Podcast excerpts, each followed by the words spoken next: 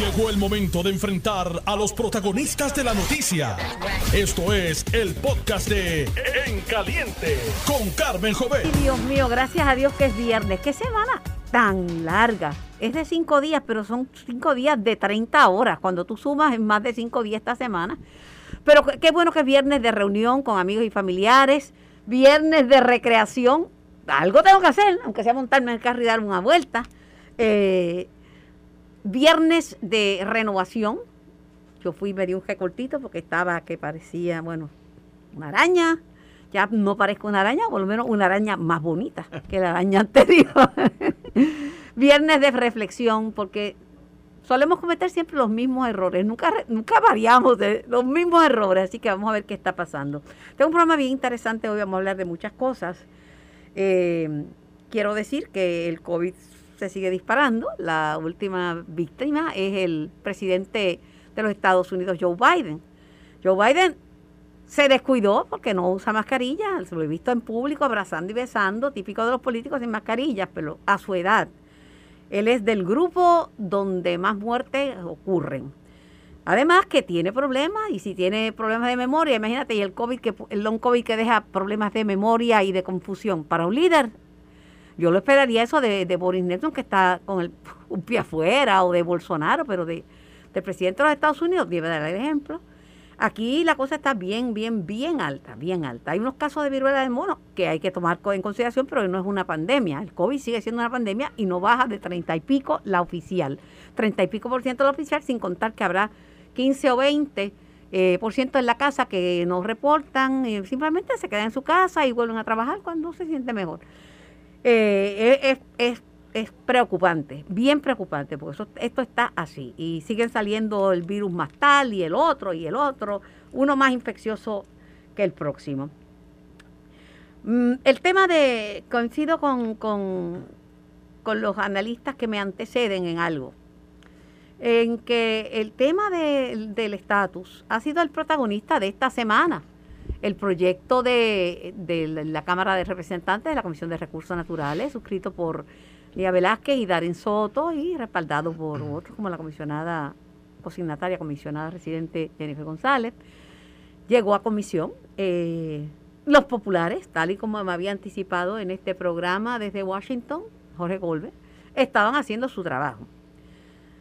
Ay, Dios mío, le han tirado hasta con los tenis. Qué trabajo sucio, aliándose con los racistas y con los elementos más conservadores del partido del partido republicano, cuando ellos son demócratas. Pero en la política y en el amor, algunas cosas se hacen.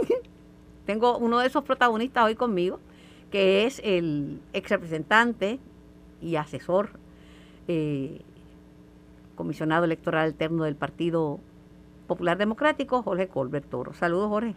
Saludos, Carmen, y buenas tardes para ti y para los amigos de escuchar de Noti1. Como siempre, un placer estar en, tu programa. Aunque no soltaste prenda así es, dramáticamente, yo sé leer entre líneas y yo sé que estaban visitando republicanos. Eh, ya un grupo de, legisladores del PNP se expresó, entre ellos Nitza Morán y Quiquito Meléndez, que, que daba vergüenza que, que los populares que porque no hay populares republicanos, pero hay populares demócratas como, bueno, Tatito era cosigna, eh, cochear con Carmelo Ríos de la campaña de Biden. Eh, dañaron los lazos, dañaron la comunicación con el Partido Demócrata con la gestión de buscar republicanos para, para combatir, para presentar enmiendas y para sacar otro proyecto. Pues mira, Carmen, en primer lugar, el, el Partido Popular lleva desde noviembre del año pasado, ya más de seis meses, eh, contactando eh, eh, casi todas las 47 oficinas de los miembros de la Comisión de Recursos de la Cámara de Representantes Federal. ahí hay demócratas y republicanos, o sea, se han contactado de ambos partidos y el planteamiento ha sido el mismo en el sentido de que el reclamo de que el Estado Libre Asociado no estaba incluido en este proyecto de Nidia Velázquez y Jennifer González, eh, que es un proceso injusto y que a quien le corresponde descartar alternativas al pueblo a través del voto y no congresistas ni legisladores eh, y que era antidemocrático. Más aún, presentamos en esas conversaciones, algunas presenciales, otras a través de las plataformas eh, digitales, virtuales, copia de las cartas, no una, dos cartas del Departamento de Justicia de los Estados Unidos que ha dicho en los dos procesos del 2017 y 2020 que en la medida en que el Estado Libre Asociado no esté como opción, no van a validar, no van a reconocer como legítimas esas votaciones. Eso fue bien contundente en, los argumentos porque la mayoría de ellos no sabía que el ELA eh, no estaba incluido, obviamente no habían visto el proyecto y en segundo lugar tampoco sabían de, la existencia de estas cartas que se les entregó. En el caso de los republicanos, llamó la atención, Carmen, y quizás es la manera tan virulenta que ellos reaccionaron. Ellos entendieron que les estaban tomando el pelo porque nadie les informó del contenido de ese proyecto. Me da la impresión que Jennifer González nunca participó o le informó a sus colegas republicanos porque ella es republicana. Eh, lo que ella estaba haciendo con los demócratas. Y por eso el portavoz Westerman de, los republicanos fue tan virulento en sus expresiones diciendo que nunca se les consultó a ellos. Así que no se trata de que el Partido Popular se unió a un sector determinado. El Partido Popular fue a visitarlo todo, demócratas y republicanos. Lo que pasa es que los republicanos sintieron que su supuesta colega republicana, Jennifer González, no les dijo la verdad. Y, y inclusive Ahí, mira, ahí, Carmen, ahí hay gente que cree que el ELA es una opción. Hay gente que favorece la estadidad, nos lo dijeron, y hay gente que favorece la independencia, inclusive, que Puerto Rico debe ser un país independiente, ahí hay de todo. Lo que, lo que no puede haber es mentira, lo que no puede haber es exclusión. Y eso, ellos entendieron el argumento de que era válido. Nosotros fuimos ahora senadores demócratas, que todavía no se han expresado, y, esto no, o sea, el aguacero contra la estadidad apenas está empezando, Carmen. Están en la Cámara todavía. Esto no ha llegado al Senado. Lo, que pasa, Jorge, es que la percepción generalizada en Puerto Rico, aún entre populares, es que el ELA como está ya dio su fruto. Y que si el ELA como está ya dio su fruto, por eso es que se hablaba del, mm, mejorado y de todas estas cosas desde la época de, Hernández Colón. El ELA no puede ser la solución si es el problema, el ELA como está. Pero, Carmen, vamos, vamos a profundizar en ese elemento. El ELA como está no funciona, según algunos. Bueno. Según ustedes que también que hicieron un estatus no, territorial y no colonial, el Partido Popular Democrático. Vamos, primero al ELA como está. ¿Verdad? Es lo que todo el mundo dice.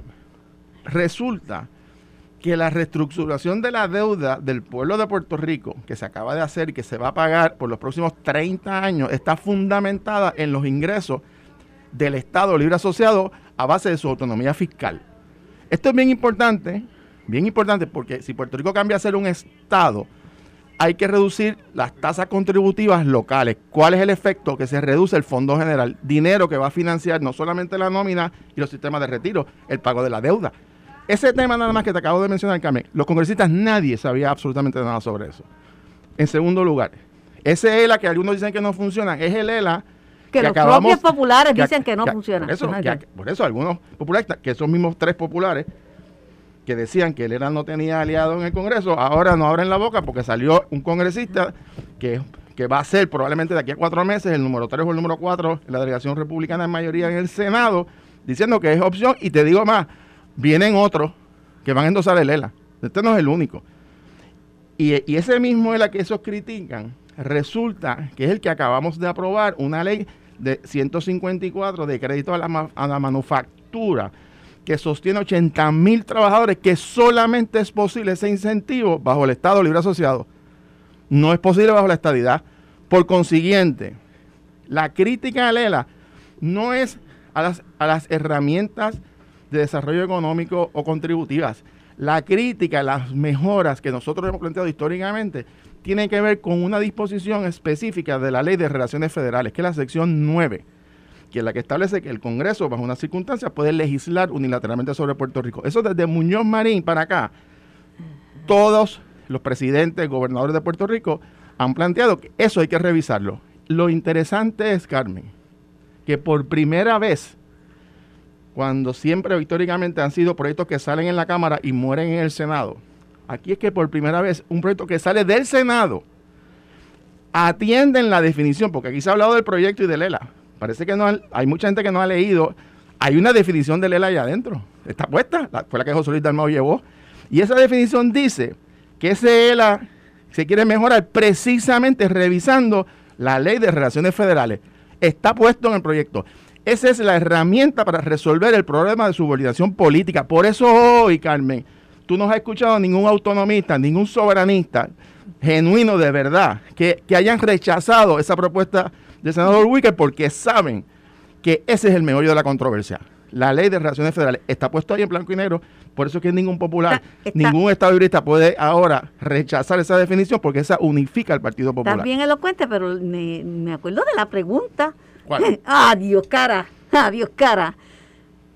Yo tengo buena memoria, no soy Biden. este, la, pregunta es la crítica de que el Partido Popular, que nunca ha estado vinculado al, Partido eh, Republicano, ha lesionado su relación con los demócratas al salir en al convencer republicanos para sacar un proyecto alterno al de, la Comisión de Recursos Naturales. De hecho, no yo, eh, Raúl Grijalva puso el grito en el cielo y dijo, no, mire, que, que ahora vienen los republicanos a querer enmendar el, el proyecto.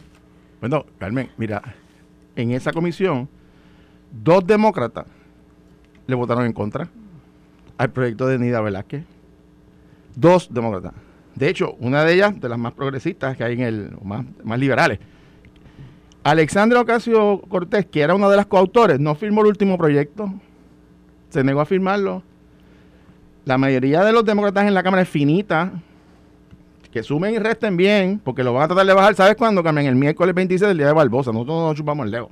Nosotros sabemos lo que ellos están haciendo hace meses. Que cuenten bien sus votitos. Y te digo, te digo más, Carmen el Partido Popular va a tocar todas las puertas.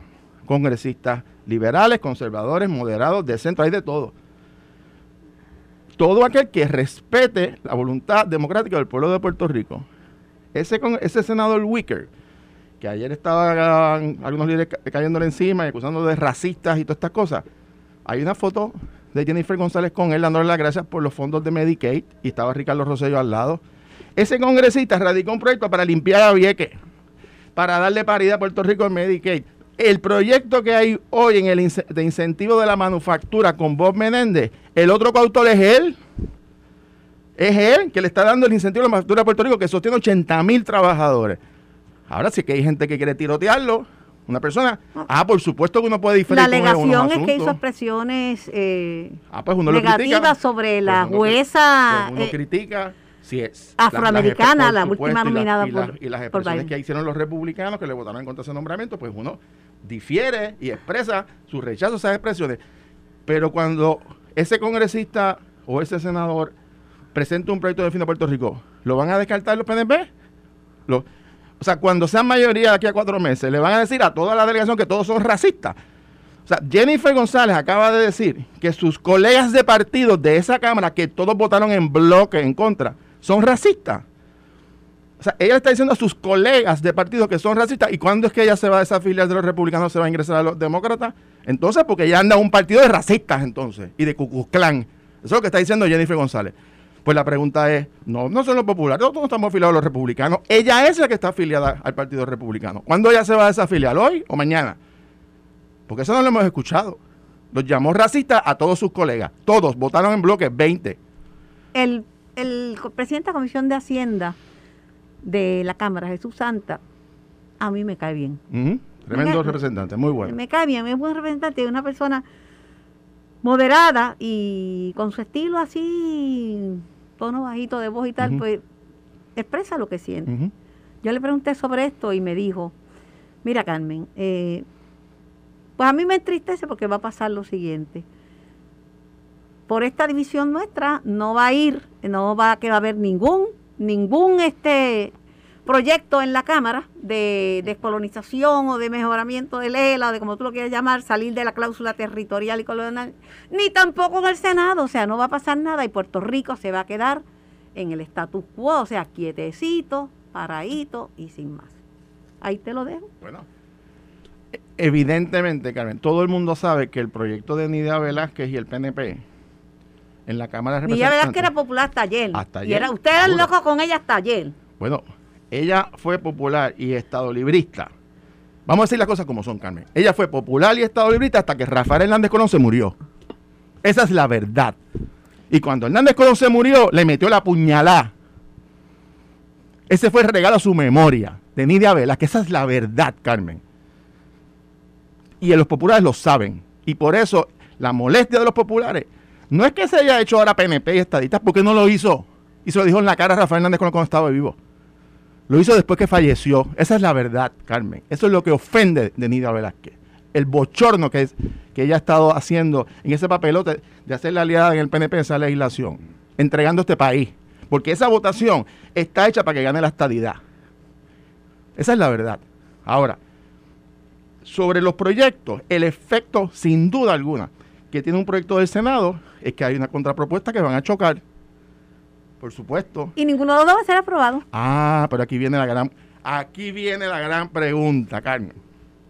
Y nos estamos adelantando los escenarios, pero vamos, porque tú eres una proyecta de mucho conocimiento y mucha experiencia. Sabes que hay una alternativa que tiene el gobernador, que se llama la ley 165, que se aprobó a escondidas después de las elecciones, que le permita al gobernador convocar una votación mediante orden ejecutiva sin ir a la legislatura. ¿Y saben lo que decía la ley? Que el texto para la votación tienen que ser de proyectos ante la consideración de los cuerpos congresionales en Estados Unidos. Por eso ellos querían ese proyectito, porque el texto que él quería usar para, no para el proyecto allá, porque eso no se va a aprobar. Para, la elección aquí. Para la elección aquí, es el de Nidia Velázquez y el de Jennifer González. Ah, pero ahora tiene un problema que hay otra versión en el Senado con el ELA. Y la ley no dice si es un cuerpo u otro. Ahora tiene que coger los dos. Te dije al principio. Y si no, están las condiciones para ir al tribunal. Ahí te estoy adelantando varios escenarios para. Te pues yo te dije al principio que yo, como en la guerra y en el amor, hay tantas cosas válidas, tantas cosas que no debe hacer uno, pero que se hacen por amor o por la guerra o por la política. Pues allá Juana con sus pollos. Mi, preocupación no son ni los republicanos ni los demócratas, ni los mi preocupación es Puerto Rico. Y en verdad creo, Jorge, y te lo digo, sabes que nunca tengo ningún, te lo dije a tus padres mirándola sin ningún problema.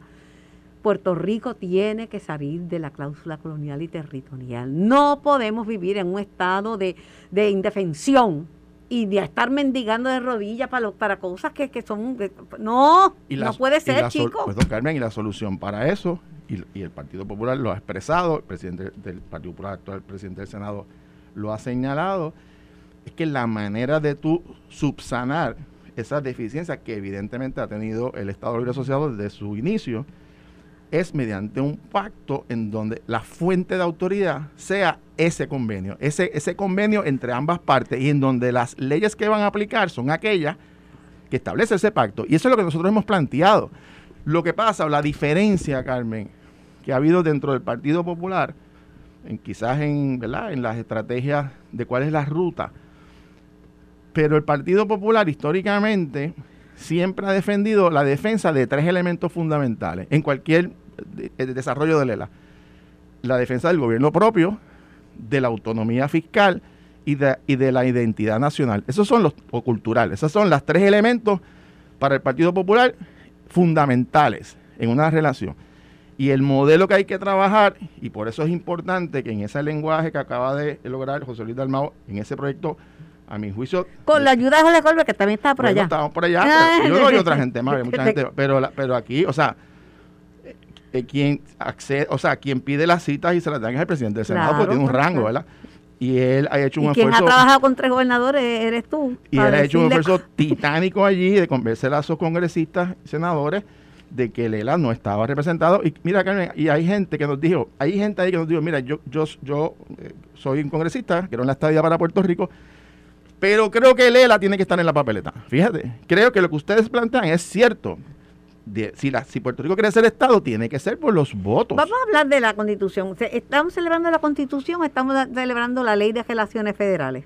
Estamos celebrando nuestra Constitución y dentro de la Constitución hay tantos aspectos importantes nuestra Carta de Derechos, mucha gente no conoce que los puertorriqueños, eh, bajo nuestro sistema constitucional, tenemos más derechos garantizados en nuestra Carta de Derechos que la propia Constitución de los Estados Unidos. Aquí hay derechos protegidos en Puerto Rico que no están protegidos en los Estados Unidos. Por ejemplo, el derecho a la fianza, el derecho a que no se graben conversaciones telefónicas. Eh, hay unas cláusulas, hay unas disposiciones también. Que la gente está pidiendo a gritos que las quiten, porque tú Sí. sabes, aquí la gente piensa que los derechos son para renunciarlos, pero de, de eso de las grabaciones. Por eso es que por las grabaciones es que los FBI resuelven los casos, Bueno, porque pero- pueden pues hacer hay- eso. Bueno, hay que, pero hay que la Constitución. fianza, que nadie tenga. la- aquí la fianza de gente cree que es una multa. Claro. claro. Es, es triste, ¿verdad? Claro. Pero esa es la realidad. Pero Claro. mira, eh, Puerto Rico está viviendo una inflación terrible y el mundo. Una inflación que podría convertirse en una recesión. A mí me dijeron, yo no sé en qué, que va a pasar el lunes, que van a gastar un cuarto de millón de dólares en la celebración de la Constitución, que divulguen la Constitución, que la regalen este, la publicación, que, presenten un programa de cuáles son los alcances y que por qué esa Constitución es importante. Pero, ¿en qué va a gastar Tatito 250 mil pesos? Bueno, lo que conozco es que la actividad es una actividad oficial que auspicia la Cámara de Representantes. Eh, ¿Pero el Senado No. va a poner chavos de esos no, 250 que yo sepa, no. Eh, la información que yo tengo es que no. El- y eh, en qué se va a gastar esa cantidad. Sé, sé que fue el anuncio que hicieron, que será el presupuesto, no sé en qué. No, no he visto el, no he participado de ninguna reunión. Pues yo no sé en qué, pero yo esta- creo que en un momento de, actividad. de- de- que dan que den esa ese donativo de Pero- 250 mil para cubrir el costo de, de- de algo. Solo te puedo decir que la del año pasado, que sí colaboramos, eh, que la hizo el Senado, el costo para el Senado, el municipio de Guadilla también invirtió fondos, pero del Senado fueron 13 mil dólares el año yo- pasado. Me lo vas a decir a mí. Así que pues, te puedo decir de esa actividad. Pero de esta hora, pues no está sé. bien, pero porque tú te crees que yo, bueno, yo no sé. Yo no sé. Mira, eh, aquí podemos estar hablando de esto y tú tienes tus argumentos y te los te- tú estás aquí de entrevistado. Yo tengo que, pues, escuchar lo que tú me diste. Tengo los míos también, pero yo no soy la entrevistada. Este, tengo algunas contestaciones para algunas cosas, pero este, este es tu momento, este, es tu- este es tu rol, estar ahí, este, y tú eres el entrevistado. Aquí ha habido muchas controversias y no puedo obviar esta noticia, una noticia de primera plana. Controversias que llevaron a, a Luis Raúl Torres a salirse del Partido Popular, que es el cambio en el mapa electoral. Se lanzaron acusaciones en ese partido tuyo que está tan unido este, los temas de estatus. Qué viciosa, ¿verdad? Qué Un viciosa. partido activo, un partido muy activo. Sí, tan activo que dice, que dijeron que tú te aliaste, que tú mismo, Jorge el Toro, te aliaste con Edwin Mundo Ajá. con el propósito de hacer una cosa a favor del PNP, que es cambiar el mapa electoral No. y, y perjudicar a los propios populares, como al pobre Luis Raúl, que salió perjudicado porque pe- perdió buena parte de los mitas que al ser un ministro de esa congregación y ser una persona muy querida por los mitas, líder de mitas, pues le quitan la posibilidad de salir reelecto. Bueno, pues vamos por partes. Primero, fíjate, antes de contestar la pregunta, es interesante porque tú sabes que como hay, hay una gente que me echan la culpa de la controversia dentro del Partido Popular, pero cuando salen las cosas buenas o, bu- o bien, como esta de Lela que salió del Senado, que nadie había venía, esa no me echaron la responsabilidad. Esa fue, a pesar de Colbert, pues, vino Lela. Pero no hay problema. Mira, Carmen, eh, primer dato, yo no participé en absolutamente nada que tiene que ver con la redistribución electoral. Eso es un comité que, que designa, que está eh, formado por la Constitución, que preside la jueza presidenta del Tribunal Supremo de Puerto Rico, y dos miembros de partidos distintos que van a confirmación, del, dicho de paso, del Senado, que fueron el licenciado Ferdinand Mercado y Edwin Mundo. Eh, los trabajos por meses que duraron no se dan, no se tienen acceso. Yo no vi ninguno de estos mapas. De hecho, lo- ayer que se estaban firmando o antes de ayer, Pero aunque lo hubieras visto, si el Pero- tema es poblacional, es que ¿Qué esa- vas a hacer eso tú es si lo el que tema voy. es poblacional? Porque eso eres lo- popular, vas a es- es que mira. eso es lo que voy. O sea, para que los amigos de escucha sepan, la redistribución electoral que se hace cada 10 años, lo que hace es que evalúa la población, Luego del censo y se determina la cantidad de, tiene que ser uniforme, la cantidad de personas que tiene que haber por distrito senatorial y distrito representativo que tienen que ser equitativos.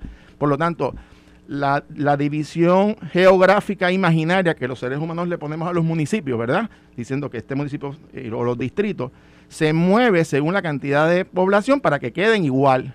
Eso no es un criterio eh, discrecional individual de cada uno, es que es un proceso de análisis. Por ejemplo, el precinto 1, que fue la controversia del buen amigo Luis Raúl Torres, él perdió unas unidades de un sector muy popular, los mitas. Que era clave para su triunfo. Exactamente, pero él quedó, por ejemplo, para darte este dato, 200, creo que fueron 222 votos abajo, 123 votos abajo, con los números de la pasada campaña electoral.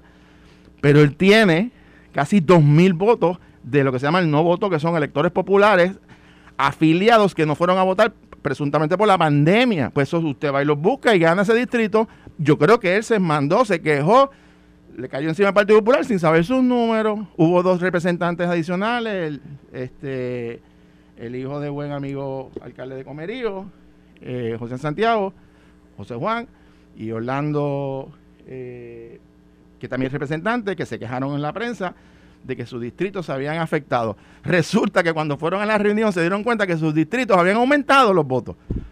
Porque el problema es ese, que, que, que no esperan que pasen los procesos, dijeron que iban a ir al tribunal a impugnarlo, no fueron al tribunal. ¿Por qué? Porque se hizo bien, se hizo correctamente, se hizo justicia y el reconocimiento tiene que ir a la jueza presidenta, a Ferdinand Mercado y a Edwin Mundo, que hicieron un trabajo no solamente importante, necesario y básico para la democracia. Eso, eso se hace porque lo ordena la Constitución. Tengo a Edwin Mundo después de ti. Muy bien. Este, porque quiero saber en los pueblos cómo se han afectado los pueblos, o sea, cuáles pueblos han perdido más población que otros para saber si es un mapa, tengo que, saber dónde que está. Y, y, eso debía estar, debían estarlo buscando los políticos también para que sepan dónde que tienen que hacer campaña. Vale, que, que, no estén haciendo campaña donde no, donde, ¿Dónde no, es. votos.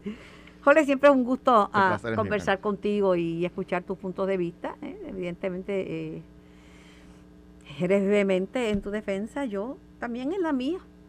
Así Para mí Puerto Rico es una colonia y la colonia mata y hay que salir del estatus territorial y colonial que no hemos tenido por más casi la mitad de los años que lleva la constitución de los Estados Unidos, sin contar los 500, eh, los cinco siglos, 500 años con España. Y los puertorriqueños tenemos la capacidad para para, para levantarnos y para no estar en estado de, desigualdad y de mendicidad.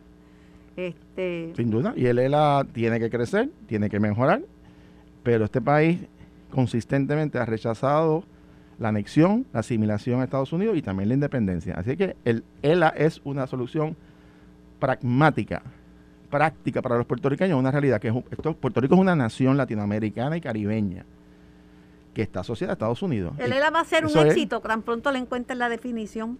Pero están como, eh, como Silvia Resach. Hay mil definiciones, variedad de opiniones de lo que es amor. Te, la, te lo dije cantando. Cada cual interpreta lo que quiere. Te lo dije cantando. Mira, hay variedad de opiniones, mil definiciones de lo que es amor. Te lleva para que el hombre se vaya contento.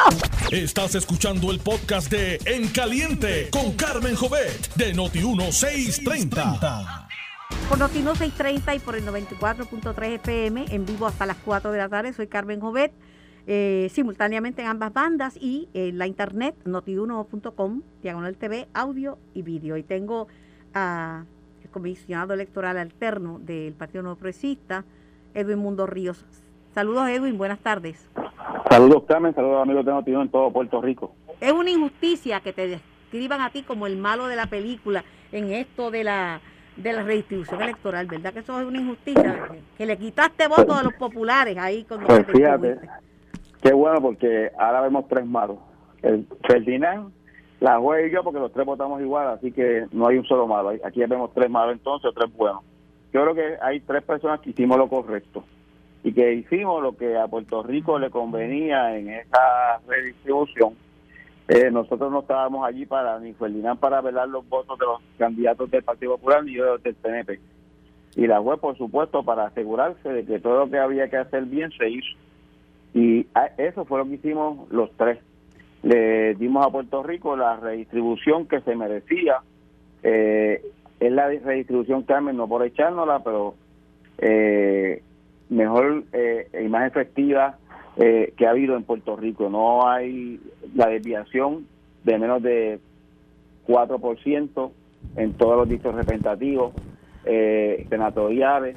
Así que la última que hubo la desviación era de punto 6. Pero lo que, lo que dicen es que esa reforma, y he escuchado eh, muchos populares decirlo y de gente de otros partidos, y es que se hizo para beneficiar al PNP y que le quitaron le quitaron este votos en, en algunos sectores donde los populares ganaban y que redistribuyeron y entonces parte eso por la mitad. Tú dices vamos que... A coger el, vamos a coger el distrito 2. Yo no podía darle al distrito 1 Cataño, porque no tengo dónde conectarlo y mi amigo Luis Raúl pretendía que le diéramos Cataño al precinto 1 de San Juan. No, no, no conectaba. Aquí había que hacer una redistribución donde hubiese compacidad, hubiese conexión y hubiese una, una, desviación poblacional menor. Y eso fue lo que hicimos. Usamos esos parámetros, usamos el parámetro del 4%, usamos el parámetro de no dividir unidades electorales, eh, dividir los menos municipios posibles, y eso fue lo que nos llevó a esta redistribución. Hubo legisladores míos que no quedaron bien parados, pero yo no podía eh, mover las rayas ni cambiar los números. El censo es uno solo y los números son los números. No importa quién lo diga, lo diga Mundo, lo diga eh, Ferdinand o la juez que participó en eso. Nosotros, voy te repito, eh, muchos meses, muchos días de trabajo. Eh, el único distrito, y lo digo hoy, que se fue de una fue un Macao distrito, que la misma propuesta que trajo Ferdinand fue la que yo presenté. En los otros siete distritos y en la repartición de los senatorial eh, hubo más de tres y cuatro y hasta cinco mapas distintos, propuestas de Ferdinand, propuestas mías, eh, intervención de la juez para llegar a un consenso. Así que el que quiera decir eh, que se usó un barómetro, distinto, pues lo lamento. Y quiero aprovechar para darle un consejo a mi amigo el alcalde de Ciales. No deje que los abogados le roben el dinero, alcalde. Eso no tiene ninguna posibilidad el que se impugne la decisión de la redistribución electoral. Yo sé que hay algunos abogados, no todos, hay algunos abogados porque hace cuatro pesos dicen cualquier disparate y esto no tiene ninguna oportunidad en el tribunal. Está hecho adecuadamente. La gente de Ciales va a seguir yendo a los aulas en Barceloneta, va a seguir yendo a la plaza, en, a la playa en Manatí, va a seguir yendo al Hospital Regional de Arecibo, van a seguir estudiando en las escuelas de Ciales. Esto en nada afecta la vivencia de la gente de Ciales. Los eh, abogados muchas veces hacen cualquier disparate porque ganarse cuatro pesos. ¿Cómo que quedaron? ¿Qué, ¿Qué, municipios fueron los que más, más población perdieron y cómo quedaron los distritos senatoriales? Pues todos sabemos que hubo unos temblores en el área sur, oeste, pues definitivamente esa es la área donde menor población había. Eh, la redistribución afectó solamente tres distritos senatoriales, que fueron Mayagüez, Arecibo y Ponce. Mayagüez y Arecibo tenían población de más, Ponce tenía población de menos para que tenga un ejemplo, mi propuesta era mover quebradillas a Mayagüez y San Germán a Ponce Distrito y Jayuya a Recibo. Esta no fue la que prevaleció, prevaleció la otra propuesta que era mover a Ciales a, Ponce y a Las Marías a Ponce. Y con eso completamos la población de, de Ponce Distrito y balanceamos a Arecibo y Mayagüez. Arecibo fue el distrito de menor desviación poblacional que tiene esta redistribución. Y Mayagüez todavía quedó un poco alto, pero eh, dentro de los márgenes del 2.26, eh, que si no me equivoco fue el, por ciento de desviación que tuvo ese distrito, que era mucho menor del 4% que nos habíamos eh, impuesto al comenzar el proceso. San Juan, Bayamón, Carolina, Humacao y Guayama no hubo cambios eh, en esos senatoriales, siguen siendo igual a lo que era la redistribución del 2010, lo que nos permitió hacer una redistribución con los menos cambios posibles. Pregunto, este, ¿qué te pareció la situación del proyecto que se aprobó en la Comisión de Recursos eh, Naturales de la Cámara de Representantes y la expresión de Raúl Grijalva que dice que se opone a cualquier nueva enmienda para incluir el territorio, ya que los republicanos buscarán revivir algunas de sus enmiendas al proyecto del plebiscito en el Comité de Reglas de la Cámara Baja. Yo creo que es importante que tú no incluyas el, el, problema. Y hay gente que insiste, y escuché a mi amigo Jorge de incluir el problema que es el Estado de asociado. El Estado de asociado es un bonsai que no va a crecer más y que no tienen sitio para crecer. Así que este proceso hay que atenderlo con las eh, fórmulas que pueden resolver el problema, que es la estabilidad, la independencia o la libre asociación. Pero no podemos seguir viviendo en una colonia y que porque no cambiemos las cosas, eh, sigamos eh, manteniendo lo que tenemos hoy, que hasta los americanos nos han dicho que somos una colonia y por no dar nuestro brazo a torcer, los populares quieren continuar con la colonia, eh, no teniendo representación propia, no teniendo una junta de control fiscal que te la pueden imponer en cualquier momento, eh, un presidente que ha enviado a los hijos de los puertorriqueños a la guerra y nosotros no tenemos nada que decir, porque al final del camino no votamos por él. Eh, nos imponen hasta ponernos el cinturón de seguridad y la emisión de, escape de los vehículos en Puerto Rico y no tenemos nada que decir porque no tenemos representación en el Congreso. Eh, esa es, esa es la cosa en que vivimos, Carmen. Algunos legisladores... algunos legisladores del PNP, comunista Morán, el propio Quiquito Meléndez y muchos han criticado la gestión del presidente del Senado, quien estuvo acompañado por Jorge Colbert eh, allá en su visita al, Congreso.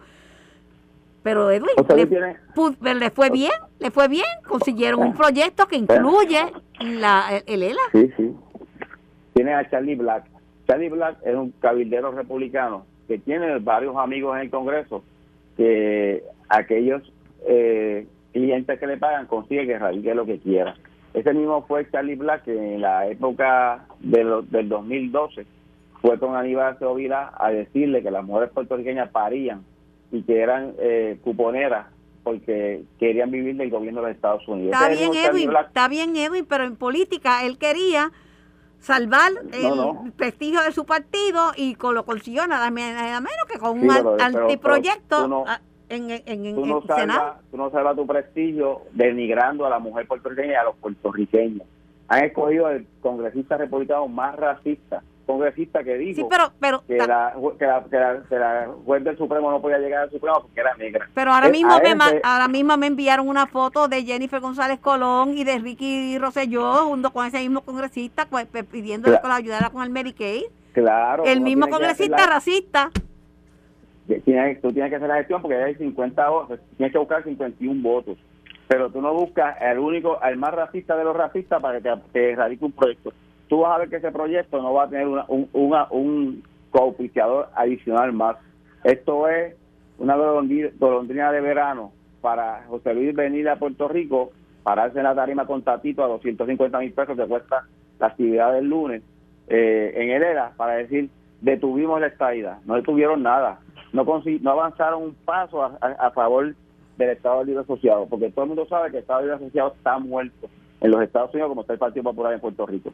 Bueno, lo que me dijo Jesús Santa, y, me lo dijo sin mucha algarabía, porque una persona bastante discreta y bastante tranquila, me dijo, mira Carmen, lo que va a pasar es que los dos proyectos, uno va a cancelar el otro, y el de el de Nia Velázquez y, y Jennifer y Darren Soto, ese se va a colgar en la cama, eh, se va a pasar en la Cámara, pero se va a colgar en el Senado y el de Senado también se va a colgar y Puerto Rico no va a tener ningún proyecto de estatus a nivel federal.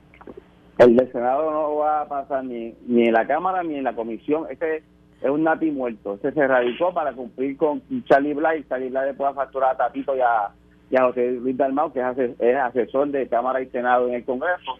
Y de ahí para, para adelante no va a pasar nada más. Te lo aseguro a diferencia del de Nidia Velázquez, Jennifer, Darren Soto y otros, eh, que va a ser aprobado la próxima semana en el Congreso de Estados Unidos y va a pasar al Senado.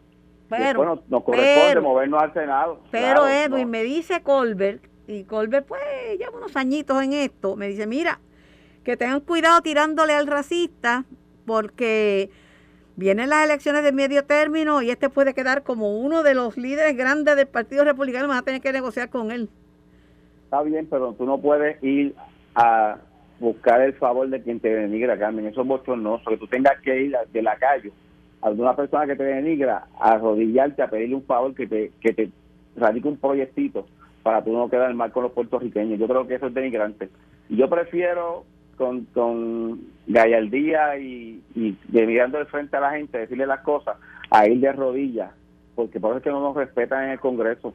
Por eso es que el Congreso nos impone lo que nos impone, porque no, no, tenemos la fuerza moral de irle allí a exigir, no a pedirle rodillas como van los populares, a, a, rogarle que les radiquen un proyecto para ellos quedar bien para el 25 de julio. Después de eso no va a pasar nada más, te lo aseguro. Te repito lo que le dije a Volver, en la guerra y en el amor, y en la política y en el amor, pues, muchas cosas son válidas y se hacen. Así es, pero voy y te repito, yo no voy de rodillas a pedir que me haga un favor. Yo voy de frente a exigir lo que me corresponde. Pero saben que de frente no le pueden pedir a los congresistas que avalen el ERA porque él es la colonia y hasta los americanos se abochonan de la colonia que tienen en el Caribe. Bueno, te agradezco tu participación. Gracias, Edwin. Carmen. Gracias, Edwin, por tu tiempo. Buen fin de semana. Y gracias a Jorge Colbert, dos, dos gallardos panelistas, dos panelistas eh, articulados que expresan, ¿verdad?, su, sus puntos de vista y usted llega a sus propias conclusiones. allá, allá ustedes, ¿verdad? Ustedes deciden. Pero hay que dejar que la gente se exprese y hay que escucharlo, ¿verdad? Bueno, se ocurrió un milagro. No había chavos y ahora aparecen chavos para bajar dos centavos al kilovatio hora. La Autoridad de Energía Eléctrica, que fue multada por el negociado de energía, eh, porque no reportó la existencia de 44.5 millones eh, que tenían, pues de momento examinando su finanza, aquí, allá, y más para allá, encontró un montón de millones, como 75. Tengo una persona que dirigió la autoridad, eh, el ingeniero Ricardo Ramos. Buenas tardes, Ricardo. Muy buenas tardes, Carmen, a ti a todos tus escucha. ¿Y cómo es, Bueno, la autoridad tiene que reportar eso. Eh, podrán decir lo que quiera, pero el negociado de energía es el ente regulador. Por la ley, por el marco regulatorio que es la ley 17. No es que le pueden decir que no van a reportar o que se le olvidó, que no se dieron cuenta, como tipo Mariana Nogales, no.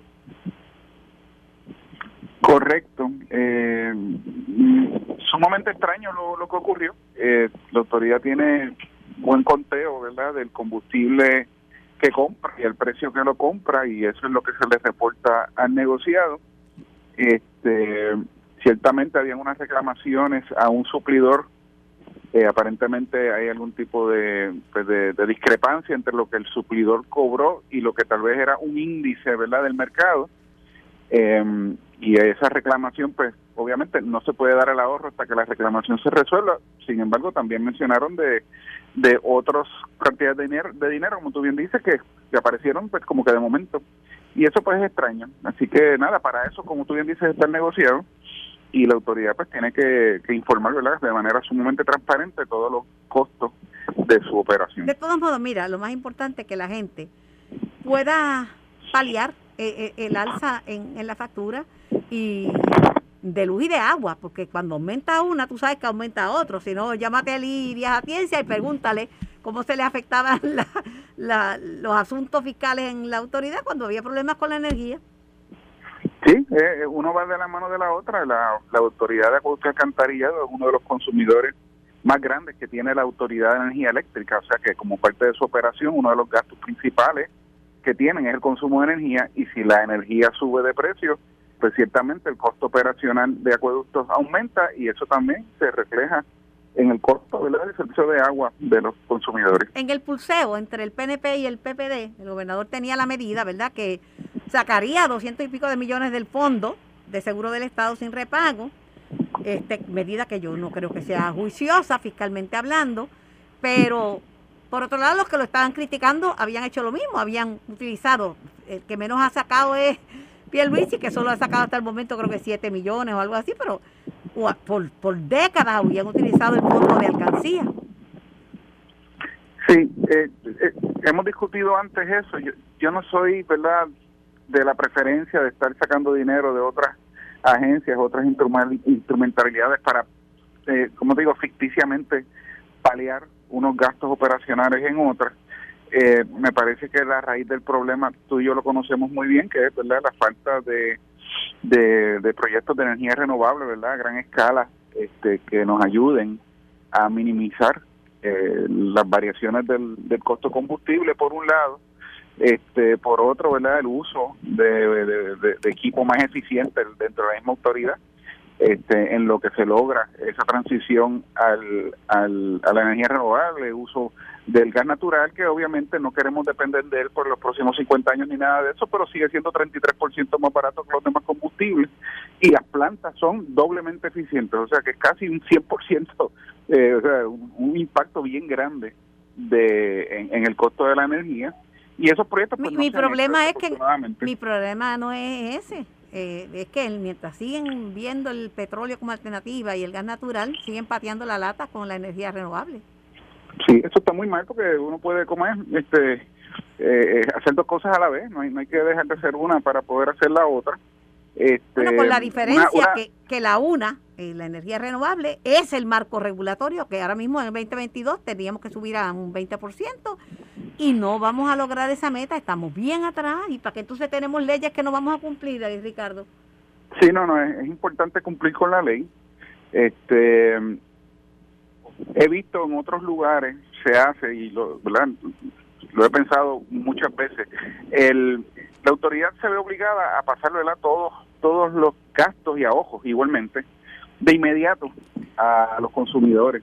Sin embargo, hemos visto, no hace ni dos años, ¿te acuerdas que el, el- el costo del petróleo casi se fue a negativo?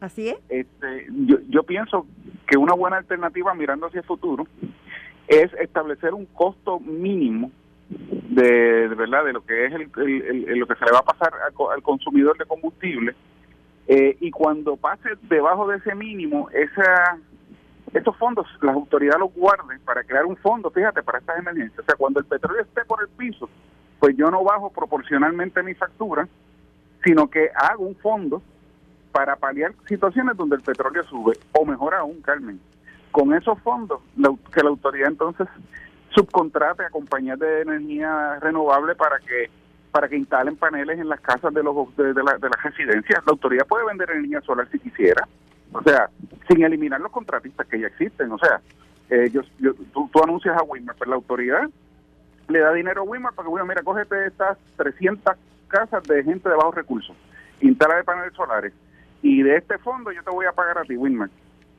Y ya.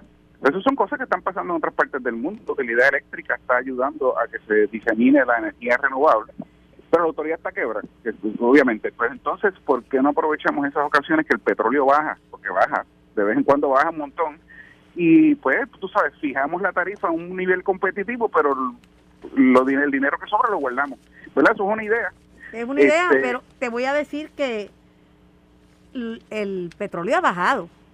El petróleo ha bajado. Todavía Sí, yo no lo veo sí, porque me dicen que las gasolinas, las marcas de gasolina este, americanas como la de Shell y eso tardan muchísimo en bajar porque si las, es más grande el tanque, yo no sé, un cuento de eso. Alrededor de los 100 dólares está hoy. Va a estar en 130 y pico. Así que eso, eh, va a haber va a haber una reducción de la tarifa. de, hecho, creo que salió algo en la prensa.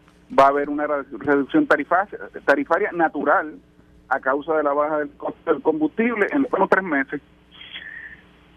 La pregunta es, ¿y cuánto vamos a estar pagando por kilovatio hora con estas bajas que ha habido en los últimos tiempos, con la ayuda de la crudita, que también es una ayudita, y ahora con este dinero que consiguió de, de súbito la Autoridad de Energía Eléctrica?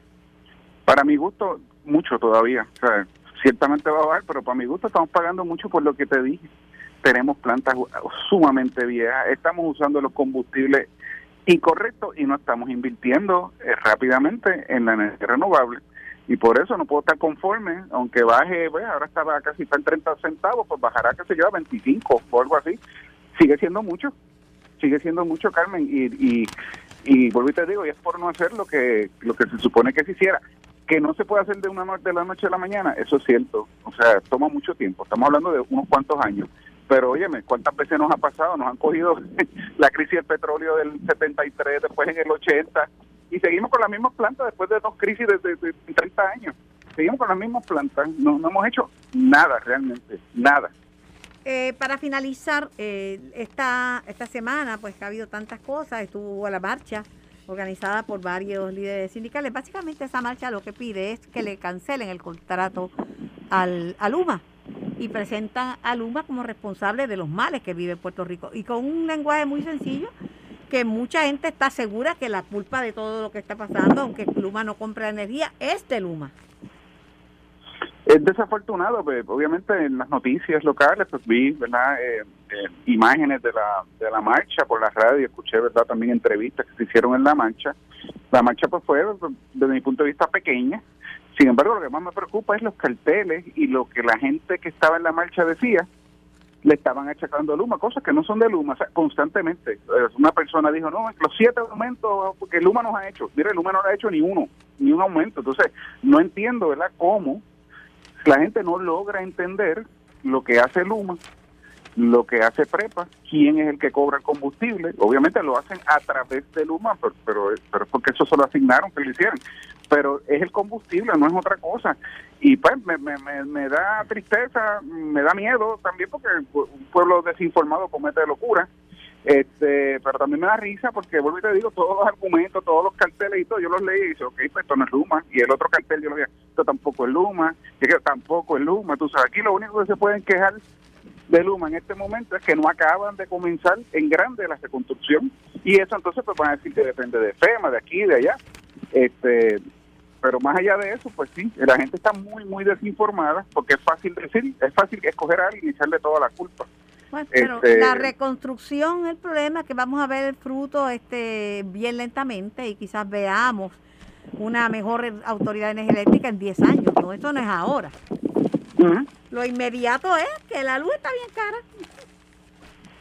Eso, eso es así y como te dije, hay que tomar acción en la, sobre todo en la, en, la entrada de los proyectos de energía renovable que ciertamente este, ayudan en el costo energético y sobre todo en las variaciones del costo energético.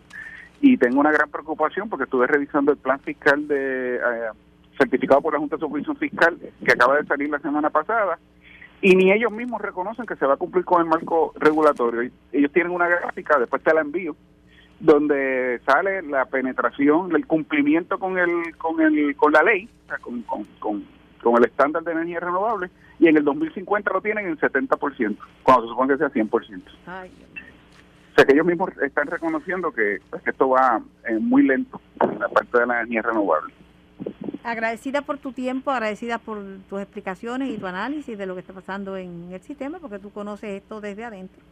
Y además que no tienes nada de, ganar, aunque te critiquen, dirán, ese, ese cogió un contrato con, con Luma, porque aquí uno dice una cosa que uno entiende que es cierta y lo acusan rápido, pero bueno, así son las cosas. todavía no tengo contrato con Luma, pero algún día lo tendré porque este es mi campo, yo me dedico a esto, así que en eso estamos trabajando también. Vamos a ver qué pasa. Gracias por tu tiempo y gracias por tu participación. Esto fue el podcast de En Caliente con Carmen Jovet de Noti 1630. Dale play a tu podcast favorito a través de Apple Podcasts, Spotify, Google Podcasts, Stitcher y notiuno.com.